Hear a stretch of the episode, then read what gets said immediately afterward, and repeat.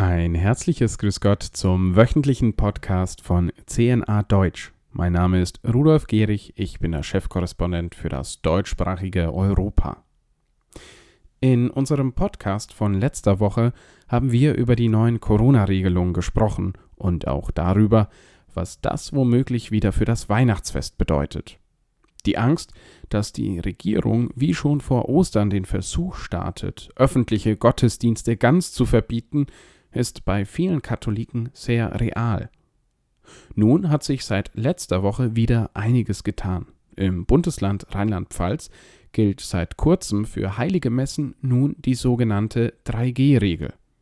In der aktuellen Corona-Verordnung, die bis zum 15. Dezember vorerst gültig bleibt, wird festgelegt, dass im gesamten Bundesland Gottesdienste nur dann besucht werden dürfen, wenn man einen Impf- oder Genesungsnachweis vorlegen kann. Andernfalls ist ein negativer Corona-Test nötig. Der Leiter des katholischen Büros in Mainz, Dieter Scala, hält die verordnete 3G-Regel für Eucharistiefeiern in Hinblick auf die Religionsfreiheit für bedenklich. Auf den ersten Blick sei die Einschränkung zwar nachvollziehbar, wenn auch problematisch, da ein ungehinderter Zugang zu Gottesdiensten nicht mehr möglich sei. Man wolle deshalb weiter im Gespräch mit der Landesregierung bleiben, so Scala. Die freie Religionsausübung ist momentan jedoch nicht der einzige Punkt, bei dem Katholiken mit zunehmender Besorgnis auf das Handeln der Regierenden reagieren. So hat am 24. November die neue Bundesregierung aus SPD, Bündnis 90 Die Grünen und FDP den Koalitionsvertrag vorgestellt, der vor allem Lebensschützer auf die Barrikaden bringt. Während die sogenannte Ampelkoalition fordert, dass Abtreibung nicht nur zur wörtlich Gesundheitsversorgung, sondern auch zur ärztlichen Ausbildung gehören soll und auch das Werbeverbot für Abtreibungen abschaffen will, warnt die Aktion Lebensrecht für alle, kurz Alpha, davor, dass der Entwurf die schwächsten Mitglieder der Gesellschaft im Stich lasse. Im vorgestellten Koalitionsvertrag behauptet die Ampelkoalition in einem Kapitel mit dem Titel Reproduktive Selbstbestimmung, dass sie das Selbstbestimmungsrecht von Frauen stärken wolle. Darin werden kostenfreie Abtreibungen als Teil einer, Zitat, verlässlichen Gesundheitsversorgung beschrieben. Rigoros will man auch gegen, so wörtlich, Gehsteigbelästigungen von Abtreibungsgegnerinnen und Abtreibungsgegnern vorgehen. Viele Lebensschutzorganisationen weltweit bieten schwangeren Frauen Gehsteigberatungen an, indem sie vor Abtreibungskliniken Gesprächsangebote machen und für die betroffenen Frauen beten.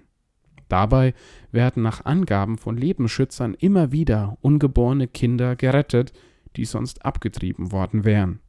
Dies will die Ampelkoalition künftig verhindern.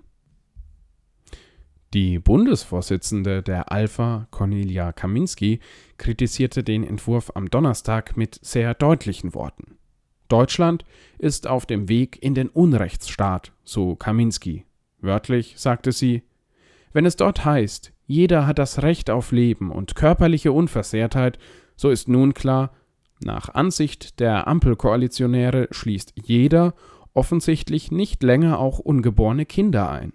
Mehr noch, durch das geplante gesetzliche Verbot friedlicher Demonstrationen vor Abtreibungseinrichtungen soll Lebensrechtlern nun auch noch die Möglichkeit genommen werden, auf das Unrecht der Tötung unschuldiger und wehrloser Menschen an den Stätten dieses unhumanen Geschehens selbst hinzuweisen. Zitat Ende. Während das Zentralkomitee der deutschen Katholiken, kurz ZDK, den Koalitionsvertrag in einer gestern veröffentlichten Pressemitteilung im großen Maß für dessen Klimakonzept und den Fokus auf die Demokratie lobte, findet die neue ZDK-Präsidentin Stetter Karp aber auch kritische Worte zum bioethischen Teil des Entwurfs. Die geplante Streichung des Paragraphen 219a sei aus Sicht des ZDK, Zitat, keine gute Option, um auf Schwangerschaftskonflikte zu reagieren.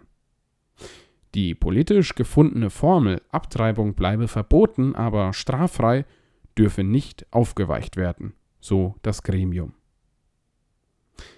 Wie Sie sehen, liebe Hörer, stellen die aktuellen Entwicklungen uns Christen vor weitere ernste Herausforderungen. Und dennoch, mit dem kommenden Sonntag beginnt die Adventszeit und damit die Vorbereitung auf die Geburt unseres Erlösers Jesus Christus. Lassen Sie sich die Hoffnung und den Glauben nicht nehmen. Ich jedenfalls wünsche Ihnen einen gesegneten Advent. Machen Sie es gut. Auf Wiederhören. Ihr Rudolf Gehrig.